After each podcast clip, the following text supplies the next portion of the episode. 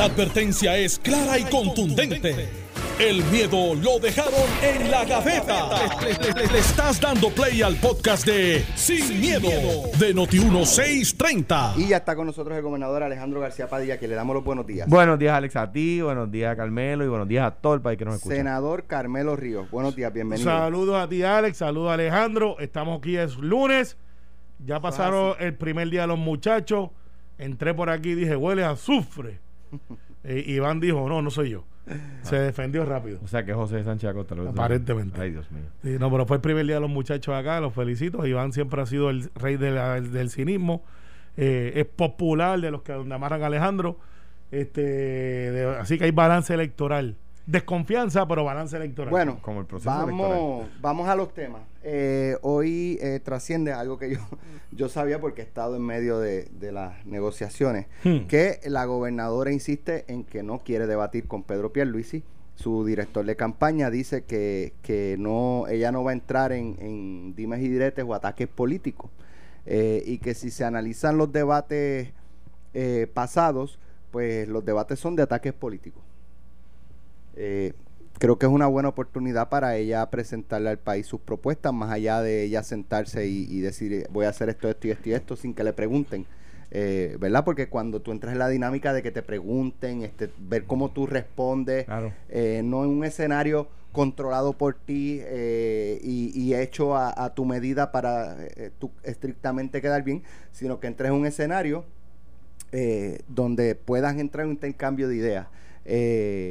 Y, eh, bueno, la gobernadora ha dicho que no, contrario al Partido Popular, que están deseosos de, de debatir y de hecho vamos a tener el, el debate del Partido Popular, eh, me parece que va a ser el 30 de julio, que es una semana antes de la primaria, eh, con, los candidatos a- del Partido Popular. Eh, así que un escenario muy distinto en el PPD, apertura y disponibilidad para intercambiar ideas, debatir, eh, no así en el PNP con, con la gobernadora que no quiere, no quiere debatir, no quiere someterse a, ¿verdad? A, lo que es un debate. Mira, eh, desde el punto de vista analítico, yo tengo que ser consistente con mi análisis. Yo siempre dije que si tú vas a aspirar a hacer la entrevista más importante para el trabajo más importante en Puerto Rico, tú tienes que ir a esa entrevista. Y esa entrevista, en el caso de la- algo político, es el debate. La gobernadora tiene una oportunidad de defender todo lo que ella alega que ha hecho, este, los aciertos, eh, tiene la capacidad entonces en ese debate de cuando se atienda los asuntos de contraste de lo que algunos han planteado de que no ha hecho, ella poder justificar que sí lo ha hecho. Y es una oportunidad real de ver qué tan amplio conocimiento tiene sobre gobernanza la persona que aspira a manejar la política pública y implementar la política pública de Puerto Rico. O sea, es el trabajo más complicado, es el trabajo más exigente y es el trabajo donde tiene que estar las mentes más privilegiadas. Eh, porque esa es la verdad, con la capacidad de trabajo, pues tú puedes ser inteligente y si no trabajas, pues, que es el caso de uno de los, de los candidatos del Partido Popular. Eh, entonces, eh, el decir que no, ahora van a decir los analistas, bueno, lo que pasa es que el que está al frente no debate, eso no es verdad. Eso no es verdad porque en este caso en específico, eh, aquí el Partido Popular va a debatir todo el mundo. Entonces, si fuera así, Eduardo Batia no quisiera debatir con nadie. Eh, y, y- y yo entiendo que él está al frente en esa. Así que el hecho aquí es que la gobernadora entiende que su mejor carta de presentación es seguir haciendo lo que está haciendo, que es que controlar los medios, que es la única que está en los medios, este, y eso se ha levantado hasta algunas banderas de muchos candidatos que han dicho, no nos puedes tener secuestrado aquí, ya no se justifica, ya la gente está yendo a la playa, están haciendo lo que da la gana en la playa, y, y- y- y entonces el decir ahora, no, voy a extender hasta el 15, van a haber más casos, claro, lo sabíamos, si se están haciendo más pruebas, pero lo que hay que mirar los hospitales, cómo están los hospitales en las camas, los ventiladores, ese es el, lo que no se puede manipular. De los números sí los pueden manipular.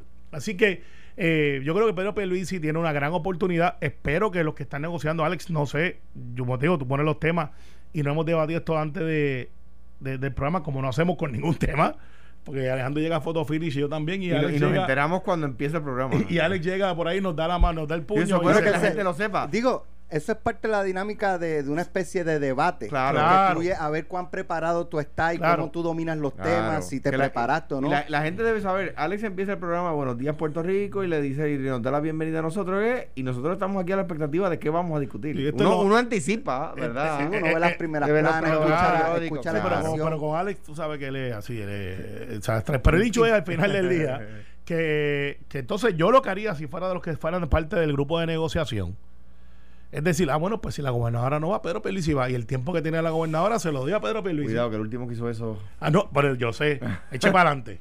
Eche para adelante. Pues eso puede pasar. Pero entonces no puede ser que ahora el que no quiera participar limite la posibilidad de que quiere participar. El que quiere que la gente sepa qué es lo que significa, qué es lo que trae. Si, si el grupo de negociación dice que no sé cuáles son, Alex, pero me imagino que son varias emisoras y, Bueno, estamos Noticentro, el vocero y nosotros. y nos digo, no, ok. Pues si yo diría, ah, bueno, pues ese espacio lo va a tener Pedro Pierluisi, porque no puede ser ahora que ella también controle el debate por no asistir. Mira, eh, varias cosas. Número uno, mm, yo no tengo acceso a encuestas, ¿verdad? No, Eh, na- nadie aquí, hay dos o tres nada más, pero todo el mundo dice, yo vi una encuesta, y yo sí, sé dónde. Sí, y eso. Y lo- lo- las encuestas eh, es algo que los candidatos a la gobernación llevan como las, como las cartas en póker, pegadas del pecho. O sea, eso no, no lo puede mirar prácticamente nadie, ¿verdad? Eh, ¿Por qué? Porque es en base a, la- tu encuesta a la, que tú haces tus estrategias. Entonces, si alguien más ve la encuesta, pues va a predecir las estrategias, ¿verdad? Eh, anticipar las estrategias. La actitud de la gobernadora es la actitud típica de quien está al frente. Yo no lo sé, yo no lo puedo anticipar, yo, yo, por, lo que uno ve en la calle o la discusión que uno ve, uno piensa que si hay alguien al frente, no es con- de una forma holgada como para no debatir, ¿verdad? Porque la actitud del que no quiere debatir no es que va al frente, es que entiende que va galopando y que puede coger un mal golpe y no se quiere exponer a un mal golpe, ¿verdad? Pero yo, yo, Carmelo tiene más acceso ahí dentro del PNP que yo, pero en el, ni en el Partido Popular ni en el PNP yo no noto, ¿verdad? Me sorprendería que haya alguien galopando a nivel de decir yo no quiero ni debatir, ¿verdad? Eso me sorprendería. No, yo no lo veo así. Un, un 7 a 3, ¿te acuerdas? Ya, Cuando decían, exacto. 7 a 3. No, 7 yo- a 3. ¿Por yo- qué no se quitan?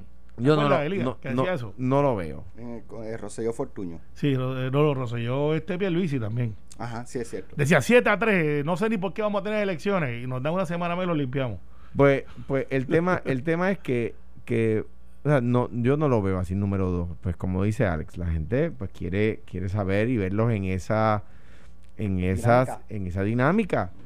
Yo entiendo el argumento de la gobernadora en cuanto a que, mire, yo no voy a meterme en una pelea con mi compañero de partido que la oposición nos va a sacar de cara a la elección.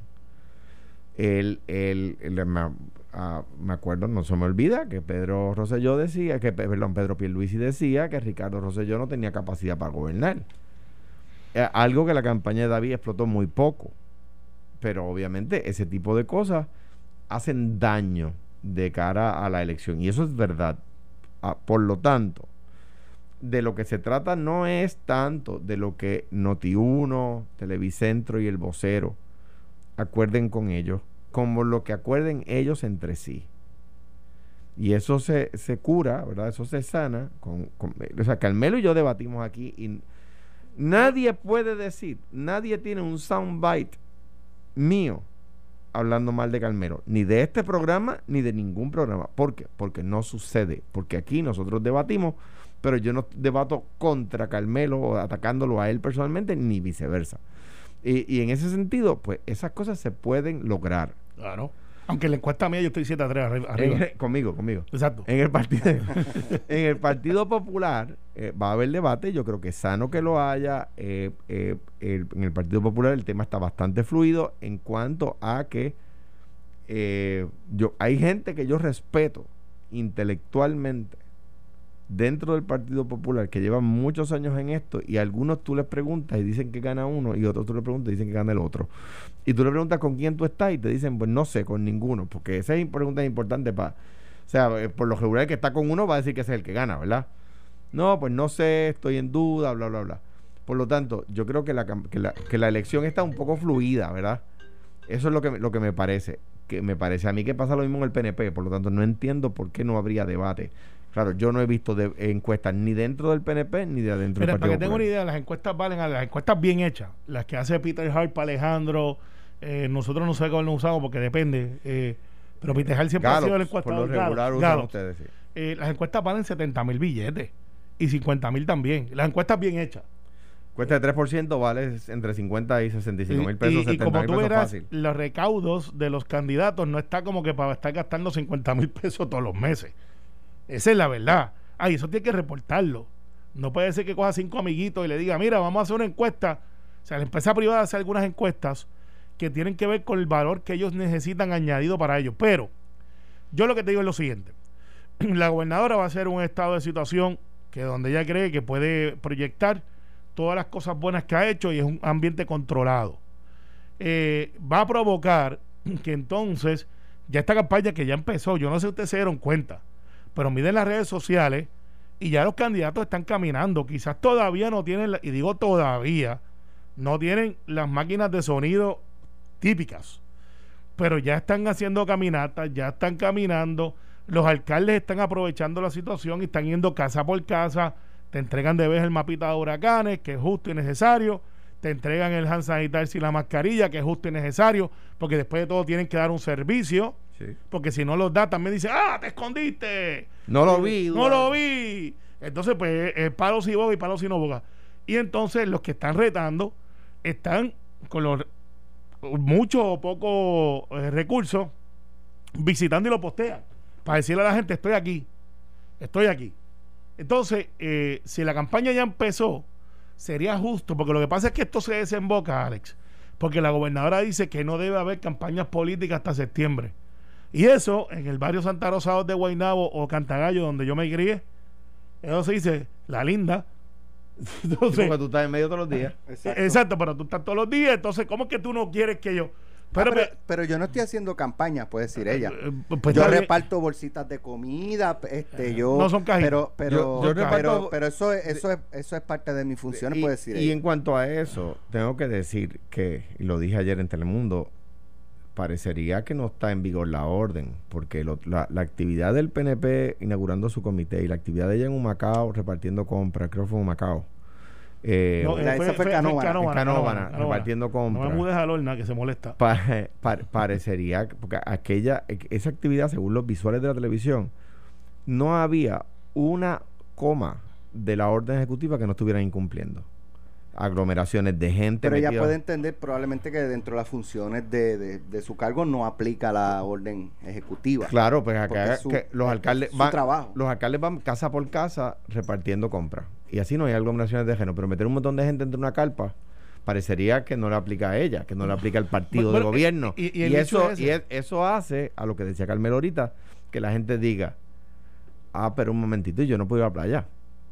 Si, si, si, si el partido de gobierno, porque y no, y no lo digo por lanzarle un golpe a Carmelo, sino porque hicieron la actividad aquella de la inauguración del comité, que estaban violando toda la orden ejecutiva. No, recuerda que estamos exentos porque era parte integral del com- de la Comisión de Elecciones. Doña Tiodi. Eh, también. Bendito sea Dios. Sí, O sea. sí, sí. Sí, así que. Digo, le envío un abrazo a mi compueblana. Lo, lo digo como, lo digo como un ejemplo. Vive en Guaynabo ahora. Pero es mi compueblana. Está bien, igual que tú vive en Guaynabo. Mi No, compueblana de familia, de, de una familia que, que, eh, muy, muy, muy afín a mi manera Eh, de eh, pensar. eh, el hecho, Alejandro, es que ya empezó la campaña. Eduardo empezó su campaña. Carmen Yulín, creo que empezó a ser alcaldesa ahora. Este, pues se le había olvidado por un par de años.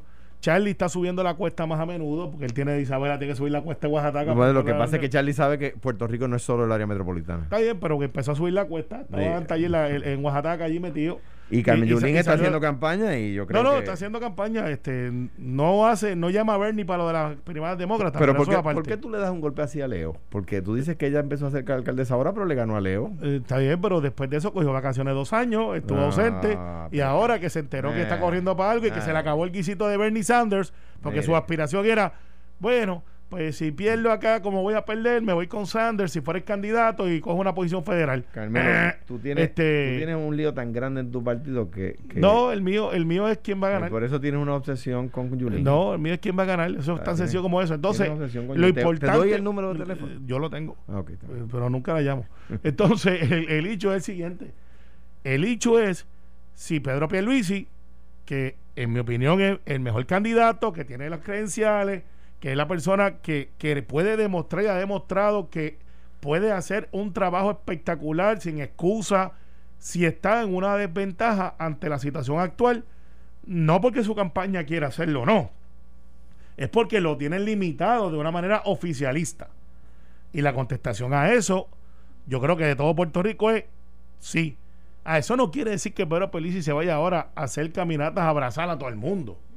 Tiene que mantener lo que es la etiqueta social de estos tiempos. Eso no quiere decir que una persona como, como me pasa a mí, eh, que diga, pues yo quiero abrazarte, y, tú puedes le decir, no, no, no me puedes abrazar. esas fotos van a existir. Al igual que existen contigo, Alejandro, cuando te ven por la calle. Ah, claro. Eh, porque ya tú eres un collector item. Ya tú, ya tú eres, un, ex gobernador. No sé si me está diciendo viejo o. Más o menos. Las caras las tiene. pero, eh, hay gobernadores que, que, son más queridos que cuando estaban porque todo el mundo ahora los quiere, quiere tirarse la foto y mira con quién estoy aquí. O mira, mi mamá es bien PNP y enviar esta foto para molestarla. O, a la larga usted tenía razón. Y esos son los menos. pero el, hecho es el siguiente: Pedro Pierluisi tiene derecho a exponer sus credenciales y poderle por someterse al pueblo estadista en primera instancia, como estadista que ha sido toda su vida, con las posiciones que ha ocupado, y decir: Yo estoy aquí para servir y hacerme disponible, pero tiene que ser en una condición normal, porque la ventaja la tiene la gobernadora por estar ya en los medios todos los días. O sea, todos los días. Y yo creo que es una queja legítima de los demás candidatos. Oye, claro, me dice, me dice un PNP amigo de Carmelo y mío, me dice, para que uno vaya a una entrevista para el trabajo que ya tiene. Ah, porque tienes que renovar el contrato. Esa es la eh, eh, contestación. Eh, porque tienes que renovar el contrato y tienes que tener una evaluación. Porque, por ejemplo, si tú, si Alex, vamos a poner a Alex en el spot Alex es el director de noticias aquí, el jefe. Y de programación. Y de programación. Y estoy seguro que Tuto, una vez al mes, le dice, Alex, déjame ver dónde estamos. ¿Cómo se ven las proyecciones? Eh, Alejandro está molestando mucho a Carmelo. Sí. ¿Qué vamos a hacer ahí? Este lo, entonces, tú tiras y, y, después cuando vas a renovar el contrato, le dices, déjame ver cómo tú lo hiciste. Vamos a evaluarlo, claro. Vamos a evaluarte. Y yo me someto a ese contrato cada cuatro años cada cuatro años y todos los que aspiran. Así que ese trabajo no tú vas a debatir con los populares del distrito de, de, Primero tengo que saber quiénes son. Pero si, si te invitan a un debate, va. Siempre yo he ido a debate. Muy ese, bien. ese es uno de mis fuertes. Muy bien. Claro, yo espero que no sea un video como hizo el candidato, que no sé el nombre, pero que hizo, y el perro atrás ladrando y ni siquiera lo editó. Bueno, pero eso es una persona de familia. No, una eso persona, lo, eso lo hace Una persona eh, cercana a la gente. Bueno, pasando a, dentro del tema de campaña, eh, pero pasando a Estados Unidos, pues ya comienzan a salir reportes de que la situación para la reelección del presidente Trump está eh, complicándose. Porque aunque un Joe Biden no se ve como esta figura, este... no sé si es esperanzadora o o, que es muy pasivo. Eh, no, no, es, no es Barack Obama, no es Bill Clinton, eh, es una figura. Es un candidato distinto.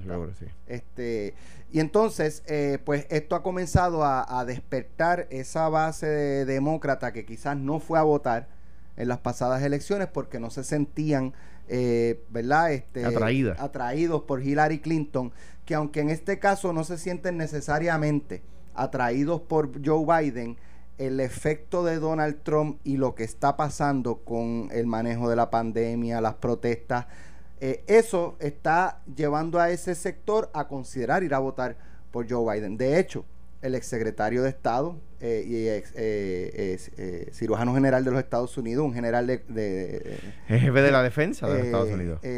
Colin Powell, ah, dijo que va a votar por por este Joe, Biden, el exsecretario de defensa de Donald Trump. Dijo que, era una, que, Donald Trump es un peligro. Correcto. Y él lo conoce mejor que tú y yo. Eh, ya los Bush. Se sentaba con él en la misma silla. Los Bush eh, también ya están. Eh, no, eso no va a decir que vamos a Biden. No lo dicen, pero. Pero dicen que Donald no representa. Correcto. Sí, pues él estable. Pero no lo dudes, no lo dudes, porque, porque Joe Biden fue muy respetuoso, como sabe ser él, con la presidencia de, de, Bush. Sí, sí, pero una cosa, eso es como pedirte de Bush padre, a, como pedirte a ti. Sí, pero decir que, no va nosotros. Decir que eh, eh, eh, ponle que diga que no va a votar. Claro. Ahora, que no va a votar. Ellos van a votar, lo digo que en esa la va a dejar en blanco. Mira, mira, el, el mucha gente salió no salió a votar en la elección pasada. No solo, o sea, debe haber habido gente que no se sintió quizás entusiasmada por la votación. Pero es que el ambiente era que no había manera de que Hillary perdiera, ¿verdad? Y cuando, eso es lo peor que le puede pasar a un candidato. Eh, eh, hay una foto muy famosa del presidente eh, Truman el día que gana las elecciones del 48 con una, una primera plana de otro de un periódico que decía Dewey creo que, era, creo, que era Dewey no me acuerdo su contrincante Dewey President eh, que eh, había un periódico que adjudicó que su contrincante había ganado la, la, la, elección antes que cerraran los postos antes que cerraran antes, el día antes de las elecciones o sea, el día de las elecciones sale esa primera plana de un periódico adjudicándole la victoria a uno. Pues eso lo que hizo fue ayudar a, a Truman. Ayudó a Truman. ¿Por qué? Porque la gente del otro se quedó en la que dijo, pues ya vamos a ganar, olvídate de eso. No hay nada peor para un candidato que lo den por gano. Por lo tanto, eso no mueve a la gente a votar y eso le pasó a Hillary. La gente de Bernie, los jóvenes, no se sentían vinculados a la campaña de Hillary y dijeron, pero no hay manera de que, este, de que Trump gane pues nos quedamos en la casa. Ahora eso no va a pasar. ¿Por qué? Porque ya Trump demostró en el 2016 que pudo ganar. Aunque no tuvo la mayoría del voto popular, tuvo los colegios electorales, por lo tanto ganó la presidencia. Ahora esa gente no se va a quedar en la casa, ya sea porque Joe Biden es un candidato más atractivo o ya sea porque Donald Trump es ahora un candidato más abrasivo de lo que era en el 2016. Eh, más polarizante de lo que era en el 2016. Y en cuanto a la manera de proyectarse de, Biden, es una manera muy estratégica. O sea, un buen discurso eh, pompeado, como decimos acá, un buen discurso, discurso lleno de energía, lo puede dar cualquier candidato. Se entrena, se prepara, se redacta y lo hace. Pero es que Joe Biden tiene que ser un contraste. Y el contraste de un extremista como Trump no es un extremista eh, demócrata el contrato de un extremista es un moderado. Y Joe Biden está haciendo lo correcto al presentarse al, país y al mundo, a los Estados Unidos y al resto del mundo, como un moderado, como una persona ecuánime, como una persona que va a traerle tranquilidad y sosiego a los Estados Unidos. Yo, yo creo que, que lo que está pasando allí es insostenible. Igual que el maltrato es insostenible, el racismo es insostenible. Y lo voy a decir como lo pienso. Es insostenible allá y aquí. O sea, que, que el Partido Republicano permita que Donald Trump sea candidato es una vergüenza. Yo, yo, creo, yo creo que él secuestró el partido a billetazo limpio. La estoy economía estaba corriendo. Estoy de acuerdo contigo. Y esa era su carta de presentación y la gente se estaba haciendo el loco diciendo, pues después que ganemos y que tengamos chavos en Wall Street, pues ahí estamos. Entonces, eh, él recogió un voto irrestricto, o un voto que no estaba disponible antes cuando empezó a decir este, América para los americanos, eh, y vamos a meterle mano a todo el mundo, sácate todo el que no hable inglés de aquí, eh, todo el que se vea diferente para afuera, y vamos a hacer esto great again. y eso, pues, alguna gente compró ese discurso y ahora se han dado cuenta que eso tiene un costo demasiado de brutal para la, la calidad de vida de los norteamericanos de nuestra nación. Eh, sí, yo le doy lo de China, eh, porque yo creo que, yo soy lo que digo, en Puerto Rico debemos de comprarle a los de aquí, eh, y eso es una política que él pudiera muy bien estar Lo que pasa es que tiene un pequeño problema. Él está en una economía mundial. Sí, las políticas proteccionistas están descartadas. Claro. En Puerto Rico, por nuestras restricciones y cosas, sí yo las favorezco, a pesar de que reconozco de que tienen una, una tendencia a desaparecer y que la competencia debe ser el mercado. Pero también reconozco que hay intereses, por ejemplo, en nosotros que no podemos montarnos en un carro y llegar hasta la Florida para poder proteger la industria local y no sea que nosotros seamos una isla de renta. Que eso quiere decir que gente de afuera compre y mantenga la economía de Puerto Rico y el día que se vayan nos quedamos en desierto. Es que hay áreas de la economía donde nosotros podemos, y, y eso se establece con el consumo no con la, en la demanda. En la demanda se controla. Claro, pero por ejemplo, por ejemplo, el tema agrícola es un tema donde nosotros podemos exigir el producto fresco del país. Si el consumidor no lo exige, no va a cambiar la oferta. Claro, pero Trump lo que hizo fue eso. Entonces ahora que se ve que hay una madeja social de gente que quizás no votaría por Joe Biden porque estaban con Bernie, eh, eso es así. O Mayor Pete. O Mayor Pete. Ahora dice, espérate, este individuo is at it again. Entonces, no sé si tú has visto los anuncios. Yo hago una admisión, yo veo solamente un canal ahora que es de, esta gente que reconstruye casas. Y estoy jugando con esa cosa hace dos semanas. Y ahí, de eso que entran. Eh, Driver, move that truck. Eh, exacto, o el de Small Town, que me encantan esos tipos ahí. Eh, y pues entonces estoy viendo los mensajes, los mensajes de la campaña de Donald Trump. Empezó hace cuatro días. Por lo menos que me he dado cuenta no sale él hablando, lo que sale es la foto de él este, afuera y Donald Trump is at it again. Boom. Y entonces señala, te da una guiñada. Lo están tratando de humanizar. Dos mil millones de trabajo, dos, millones de trabajos vuelven a través con una economía fuerte. Yo no sé si eso va a ser lo suficiente. Ahora, Biden tuvo un discurso de gente que yo conozco que no son muy políticos y me dicen, wow, este discurso me, me movió si Biden hace eso y mantiene una energía, porque el, cuestionamiento de Biden es que está muy viejo, que está senil, que se le olvidan las cosas. Eso es lo que dice la oposición. le ponen que, él se equivoca a hablar, no saben que es que él es, él es gago, está tartamudo, eh, y él ha venido luchando con eso desde niño y ha sido exitoso. Ah, que lleva 40 años en el Senado, eh, que tiene unos votos del 80 y del 70, de tal manera.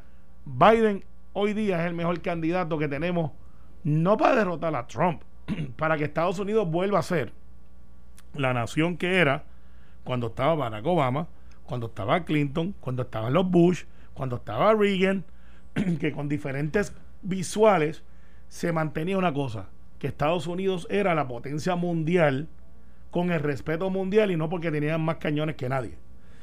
Y, Era de las causas justas. Y, la, y, la, verdad es que han perdido eh, mucho, mucho camino en eso y yo creo que los Estados Unidos saben que tienen que rescatar ese espacio. A mí me parece que, que, ese ataque a la ecuanimidad, o sea, lo que está tratando de proyectar el Partido Republicano, y, aquí mi llamado a los demócratas, a los, a los puertorriqueños que están con Trump, a que digan eh, eh, lo que piensan de lo que está pasando en los Estados Unidos ahora mismo porque yo sé que Carmelo Ríos se ha opuesto siempre al racismo. Pero yo quiero saber qué opinan los que están con Trump en Puerto Rico. Vamos a la pausa y regresamos porque eché un vistazo, por ejemplo, a las cuentas de redes sociales en, Twitter de, de, la comisionada residente. ¿Qué encontré sobre lo que está pasando en Estados Unidos, el racismo y las manifestaciones? Les cuento cuando regresemos. Estás escuchando el podcast de Sin, miedo, de Noti1630. pueden decir que discrepan de su candidato a presidente. O sea, Jennifer endosa a Trump para presidente. José Carrión tercero endosa a Trump para presidente. El presidente del PNP, Tomás Rivera Chats, endosa a Trump para, para, para presidente. Pues tienen que decir que están en contra de sus expresiones racistas. Tienen, o sea, hay, hay que verbalizarlo. Eh, eh, si fuera en el Partido Popular o si fuera en el PNP, estaría, había dos o tres pegándose fuego en la plaza pública pidiendo la renuncia.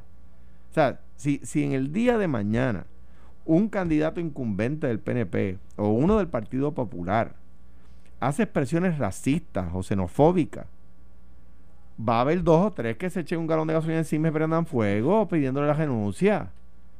Pero, hay que hacerlo en el caso de Donald Trump y hay que hacerlo en el caso de todos los candidatos. Eso es intolerable en el siglo, en el siglo XX, XXI. Ha sido intolerable toda la vida, pero con la conciencia que se ha creado en los últimos 150 eh, años, más todavía. Yo vi el post que más me, ha impresionado de los muchos que he visto. Que, o sea, porque lo que está pasando en los Estados Unidos es inaudito y está pasando en el resto del mundo, ¿verdad? Una niña con una, un cartelón que decía eh, el, en inglés, lo traduzco para el beneficio de todos. ¿De verdad yo estoy luchando por esto en el siglo XXI? O sea, una eh, niña negra. Claro, no, no, y, y, ha sido bien interesante de una manera social, no es que ha sido interesante de observar, porque ha sido muy preocupante. triste, terrible. de, cómo se balanceó la nación totalmente. De, porque en Los Ángeles, pues, ha habido tradiciones de, eh, de looting y de todas estas cosas, y en otros lugares donde las minorías han sido bien oprimidas, donde hay una marca, demarcación racial brutal, porque es como una ebullición. Fíjate que esto ha pasado en las ciudades donde hay sitios muy, muy pobres, donde están marginados eh, no las razas de color, porque todos tenemos color. Esa de decir, no, es de color, ¿de qué color? puede ser blanco, puede ser... Voy a buscar a eh, ver si lo encuentro. pero lo que te quiero decir con esto es que los políticos locales, toda la política son, son locales. El republicano va a seguir siendo republicano, al igual que yo sigo siendo demócrata. Si a mí hubiese tocado Bernie Sanders, yo seguiría siendo demócrata, pero no estaría de acuerdo con las políticas de Bernie Sanders, eh, socialista, demócrata, porque no estoy de acuerdo con muchas de las cosas que él plantea. Eso me hace a mí que yo tendría que dejar el Partido Demócrata, que creo que es un partido de justicia social. Como yo viví en los Estados Unidos continentales, sé lo que es ser minoría y, y sé lo que es las políticas de gobierno republicano versus demócrata. Y aunque reconozco muchas cosas, y en Puerto Rico no hay tal cosa como el demócrata puro y republicano puro, porque aquí hay mucha gente que se confunde. Y yo tengo algunas cosas que son de negocio que son republicanas. Yo creo en algunas cosas Yo, de. yo, yo, o sea, yo, eh, eh, cuando la, eh, sin- no, no, no para brincar ese tema, yo vi el otro día a algunos eh, compañeros de mi partido aferrarse, defender la postura de Clarence Thomas en el caso de Aurelius. O sea, la, la postura, la, la postura ultraconservadora. Por ejemplo, un líder aquí puertorriqueño republicano, Tomás Rivera Chá. Tomás Rivera Chá es republicano, republicano. Pero defiende la ley 80. Y las uniones. Sí, Y eso es un concepto demócrata. seguro. O sea que aquí no hay alguien puro que diga, si los hay son bien pocos, quizás doña Miriam, que es republicana, no matter what, y, y eso se respeta. Qui- Quiero leer esto, Carmelo, a tu punto, ¿verdad? Eh, Leopold Sedar, que fue un catedrático de matemática y fue llegó a ser eh, primer ministro de Senegal, escribió esto. Querido hermano blanco, cuando yo nací era negro, cuando crecí era negro, cuando estoy al sol soy negro, cuando estoy enfermo soy negro, cuando muera seré negro. En tanto tú, hombre blanco, cuando tú naciste eras rosa, cuando creciste eras blanco, cuando te pones al sol eres rojo, cuando tienes frío eres azul, cuando tienes miedo te pones verde, cuando estás enfermo te pones amarillo, cuando mueras serás gris. Ahora pues, de nosotros dos, ¿quién es el hombre de color? Muy buen punto. Muy buen punto. Lo que te quiero decir con esto es que la comisionada residente puede hacer las dos cosas. Puede defender las posturas republicanas, pero, censurar, el racismo censurar el racismo, que yo estoy seguro, porque la conozco, que, que lo, lo, lo siente así. Claro. Y tiene que ser estridente, decir, no, Y hablando de campaña, en este dicho no. hablando de campaña, es innegable que no se ha expresado, por lo menos que, que podamos ver, eh, eh, tú recuerdas que ha hecho alguna expresión. Sí, la hizo al principio, que el Pero- racismo no era. Y, y Tomás Rivera Chat también lo hizo desde el pero, hemiciclo. pero hablando, hablando de, de campaña, como hablábamos del primer tema, Aníbal Acevedo Vilá, que es su contrincante, ha tomado la bandera de en contra del racismo y, ha- y todos los días se expresa en contra de lo que en redes, en contra de lo que está pasando en los Estados Unidos con el racismo y de la y de las políticas racistas del presidente Trump. Y sin quitarle mérito a los planteamientos de Aníbal, para Aníbal es, es fácil porque él no está en la campaña de Donald Trump, él es demócrata. Estoy de acuerdo contigo, pero, Pero pero, por eso pero- que es pero hay fácil- maneras de hacerlo gentilmente. O sea, Sí, pero para Aníbal como quiera va uno es, puede diferir es una mina sin política. desamar. Es una mina política porque Aníbal está tratando de llevarse el voto joven que no lo conoce. Eh, porque si Entonces- lo, si lo conocieran no votarían por él. Entonces, Victoria Pero, este, Ciudadana, Victoria Ciudadana, el partido de Victoria Ciudadana presenta una candidata estadista a comisionado residente o que ella afirma ser estadista y eso le ayuda a Aníbal. Por supuesto, en, lo- en, lo- en, lo- en los liberales de ese partido, ¿verdad? Yo, yo no voy a entrar en ese debate porque yo no la conozco, nunca la he visto. Y, Pero ella y- eso. Y, y en esto del sí y el no, no ha dicho nada. Y pues si es estadista debe decir, vamos a votar con el sí. No le he Claro. visto, no le he visto en las redes tampoco. Buen, buen punto. Así que, pues no sé, a veces hay gente que dice que lo que no son. Buen Pero, bueno, ah, en otros temas, la Cámara de Representantes sigue con el nombramiento de Elmer Román sobre la mesa, no, no lo bajan a votación. Eh, este es el secretario de Estado. Y, y como que ha pasado tiempo, ¿verdad? Suficiente para ya haber considerado eh, este nombramiento y si lo van a, a a- a- aprobar, que lo aprueben y si lo van a colgar, que lo cuelguen. Y, Pero, y respondió a las dudas que había, por lo menos yo, yo he tenido la oportunidad de preguntarle sobre el tema de los almacenes, eh, sobre si de la- la- las expresiones que se hicieron, se aclaró con datos. El- estamos en junio, quedan 150 días para las elecciones. El país necesita tranquilidad y certeza en la medida en que se le puede dar. Yo creo que la delegación del PNP y la delegación del Partido Popular no tiene razón para votar en contra. Es mi opinión humilde. Yo no soy representante, es fácil decirlo desde acá, es más difícil estar allí metido, pero mi llamado es a que nos den tranquilidad con que haya un secretario de Estado confirmado. Miren lo que pasó el verano pasado. Las cosas suceden, uno nunca sabe cuándo puede pasar. Eh, yo he dicho aquí que solo una vez, por error, por un error de calendario, el secretario de Estado y yo, eh, David Bernier y yo, íbamos en el mismo avión. Mano, las cosas suceden. Como dicen, lo, como dicen en inglés, shit happen. No, no, y, te voy a decir, te, te, zumbaste esa y esa la FCC la, la, la, la, la entendió, la entendió, no, no necesita traductor. Pero mira, el hecho es... Chips, chips, ah, chips. ah, ok, chips. Lo que te voy a decir es, va a haber protestas una vez se levante este, esto del asunto de la de, del COVID-19, que yo espero que sea junio 15, eh, que ya sea casi inoperante la orden del toque de queda eh, eh, de verdad creo que debe ser así, porque ya la gente está como quiera así, y los negocios están perdiendo mucho, mucho dinero, y por más chavitos que le den, se acaban, y se acaba el desempleo, y la economía tiene que echar para adelante, y tenemos que empezar a producir, y no podemos estar en mantengo todo el tiempo, porque entonces la economía de los negocios que dependen de que nosotros gastemos, están, tenemos que crear las plazas de empleo que perdimos y que algunas no van a volver y no se puede hacer desde la casa y con un cheque mensual, que dicho de paso son fondos federales y debemos de ser honestos de decir, porque eso ayuda a la causa de la estadidad, by the way. Eh, porque ahí no podemos decir que lo, imprimimos en la, en, la, en la imprenta nacional de Puerto Rico. Eso viene de la, del, del gobierno federal dentro de nosotros como ciudadanos americanos que eh, eh, aunque no nos han dado lo que nos merecemos, porque es que no lo merecemos, no es que lo hemos ganado, es que como ciudadanos nos merecemos el trato igual y no lo estamos teniendo por diferentes razones, entre ellos el asunto de estatus y asunto de representación política. ¿Y tú estás de acuerdo con que paguemos los impuestos federales también? Si hacemos el dinero para pagarlo, claro que sí. Pero tú estás de acuerdo con que Puerto Rico pague impuestos federales. Es que, es que, ya pagamos. Es que la ya pagamos. No, por, por ingreso. Es que la, no yo, viene... estoy de acuerdo con eso, es verdad. Ok, ok. es, que, es que no es un hecho. Tú pagas impuestos si tú generas las ganancias para pagar impuestos en Puerto Rico, no, desafortunadamente. No, hoy, hoy, hoy, hay, hoy, hoy hay gente que tiene su salario en Puerto Rico que tendría que pagar impuestos federales. De hecho, tendríamos que pagar más de, de acuerdo al General Accountability Office de los Estados Unidos. La Oficina de Contabilidad General dice que tendríamos que pagar entre 2 y 3 mil millones de dólares en impuestos federales que no pagamos hoy. A tu punto. Y pagamos alrededor, que según ese mismo estudio, pagamos como 4 billones ahora mismo.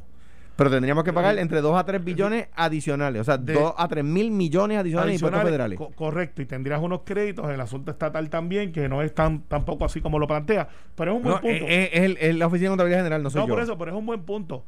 Yo tengo un bachillerato en economía y una en ciencias políticas. Y en la economía me acuerdo de, de Mr. Smith que decía, a mí me encantaría pagar un millón de pesos en impuestos. Y todo el mundo decía, ah, porque si yo estoy pagando un millón de pesos de impuestos, quiere decir que estoy generando ganancias. Pero eso que dice el GAO, Carmelo, es con el ingreso actual. O sea, con el ingreso actual de los puertorriqueños, sin generar más dinero, tendríamos que pagar más impuestos. Ese mismo te dice que el 85% de la ciudadanía puertorriqueña, no ciudadanía, de los ciudadanos que vivimos en Puerto Rico, que somos puertorriqueños. Te, fuiste ahí. Eh, no, no, por poco, ¿verdad? Por, poco como un bolazo. no pagarían impuestos. No, no, eh, Fupi Santori sale ese cuerpo. Para descansar. Que para descansar. Buen gran hombre. No, no, tipazo. Pero este, la verdad es esa. Y de la estadidad hay que hablarle con la verdad a la gente. Eso es un error que quizás hemos cometido, me included. De que tenemos que decir la verdad y atender esos asuntos de que si pagamos impuestos o no pagamos. Pues sí, hay algunos que van a pagar los que generan tanto dinero. Hay que atenderlo. Hay que atenderlo. Y decir la verdad. Ahora, lo que también hay que decirles es que recibiríamos mucho más de lo que recibimos ahora, que inyectaría la economía para crear aún mucho más empleo. Y si se nos da lo de las farmacéuticas en Puerto Rico, yo creo que eso hay que atenderlo y hay, que moverlo positivamente. Crearíamos miles de empleos de 80 mil pesos para arriba. Que ahora mismo no los tenemos.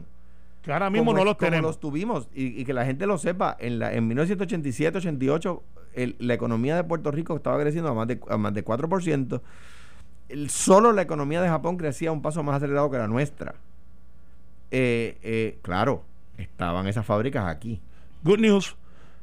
Jamie Oldani, que es la que maneja una de las farmacéuticas más grandes de Estados Unidos, que está based en Chicago, me llamó hace una semana. Ella es parte del BBA de cuando yo era presidente de la hora hispana de Estados Unidos, ahora soy past president, y me dijo que le acaban de asignar a Puerto Rico. Si están mandando a Jimmy Oldoni a Puerto Rico como parte de su jurisdicción, ella es como que la de Government Affairs, la más grande. Es porque esa farmacéutica, que aquí es bien grande, está mirando a Puerto Rico un poco más serio, porque están mandando su Top Gun a Puerto Rico. De hecho, me pidió que le consiguiera un sitio y obviamente le dije, bueno, este, eh, porque si la van a mandar para acá, no la están mandando desde Chicago para acá para ver qué está pasando. Es que tienen planes Puerto Rico y están viendo cómo se expanden en Puerto Rico. Así que be on the watch, porque eso no, eso, eso se hincha para bien, para bien. El proyecto de Nidia que está teniendo cada vez más tracción. Y en, esa dirección, a favor de lo que estás diciendo. Bueno, y Jennifer está a favor de eso también, y, y, Pedro pero, está a favor de eso también. Pero con un proyecto eh, no, no, no, no he escuchado a Pedro en cuál de los dos, pero por ejemplo, Teresita Fuentes, la secretaria de Hacienda, ha dicho: mira, hay uno que logra el propósito, uno que no lo logra. Lo que hay que excluir a Puerto Rico es del guilty. Eh, y las mismas farmacéuticas lo han dicho, la Cámara de Comercio, la Asociación de Industriales ha dicho: proyecto de, Nidia Velázquez, eh, digo, un proyecto que logra el propósito. Y ahí mi consejo, o sea, Puerto Rico, en la medida que Puerto Rico mejore su economía de verdad, se adelanta la posibilidad del desarrollo de Lela, se adelanta la posibilidad de que se le, otorgue la estadía y se adelanta la, posibilidad de que se le otorgue, de que logre la independencia. el empobrecimiento de los puertorriqueños que logró la eliminación del 936 atrasa la estadidad, atrasa el desarrollo de Lela, atrasa la posibilidad de que seamos independientes. Yo lo que pienso es, Alex, esto es bien sencillo, que nosotros tenemos la capacidad de los próximos cinco años de mejorar exponencialmente económicamente con la inyección ficticia que tenemos de fondos federales, pero que están aquí, digo ficticia porque no son recurrentes, pero podemos hacer tantas cosas y que el próximo gobierno, eh, cuando hablando como gobierno no de candidatura, el próximo gobierno electo va a tener la cantidad de recursos que ninguno antes ha tenido. Eh, aquí se vio la última inyección de fondos federales de manera típica cuando Fortuño con los 9 mil millones de arra. Porque de, y imagínate. Nadie sabe dónde fueron. Están en la escuela y hay muchos proyectos, pero 9 mil millones no es lo mismo que 60 70 billones adicionales a lo que ya reciben por fórmula. Que el próximo gobernante matters. O sea, importa. Importa. Lo que estamos escogiendo, más allá de la fórmula política, es cómo nos vamos a promover como destino turístico, económico, cultural, social y por eso es que yo creo que es que coger la mejor persona. En el caso mío, yo favorezco a Pedro Pielici porque es la persona que puede hacerlo. Y yo creo que tú favoreces a. Y yo creo que la. la, la... viste. lo llevé, lo llevé. Yo creo, yo creo que la. Yo creo Iba a decir.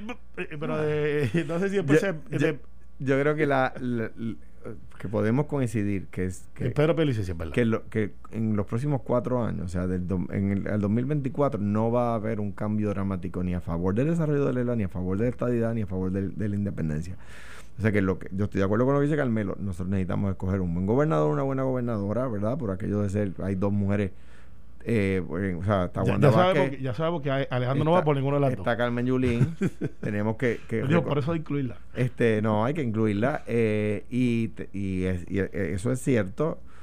O sea, que, que la gente debe saber, como decía Luis Ferré, las elecciones, el estatus no se escoge. Para nosotros es una cuestión ideológica que es parte de nuestro proceso. a Luis Ferré. Está bien, pero y Luis Ferré también es el papá de la estadidad. sí, el fundador y todo lo que quieras, pero también creía en la estadidad y la luchó hasta claro, pero lo, que, lo que decía Luis Ferré, yo creo que tiene razón, es, o sea, eligiendo a, a, Luis Ferré, eligiendo a Romero, eligiendo a Rosselló. O sea, que tú, crees, tú crees que déjame eh, eh, terminar, elegirle a Batia y a Charlie lo mismo. Déjame, déjame terminar la idea. porque Voy llevando Alex o sea, elegir a Ferré, elegir a Romero, elegir a Rosselló Padre, elegir a Fortuño, elegir a Ricky Rosselló, no trajo la estadidad, trajo administraciones gubernamentales en la papeleta no se elige el estatus, se eligen las administraciones. Pero esta vez está el estatus. La pregunta es: Esa es la trampa. ¿Es, lo, mismo elegir a Charlie Delgado? La trampa, la, trampa, que ustedes le quieren hacer al PNP para tomarle Pero es el lo pelo. Mismo, y, déjame decirle: los PNP están molestos con la idea del plebiscito. yo no he visto uno todavía. Eh, claro. Es, lo, mismo elegir a Charlie Delgado que a Batia.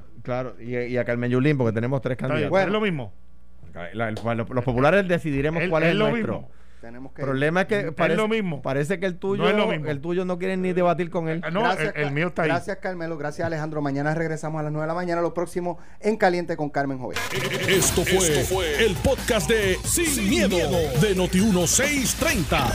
Dale play a tu podcast favorito a través de Apple Podcasts, Spotify, Google Podcasts, Stitcher y Notiuno.com.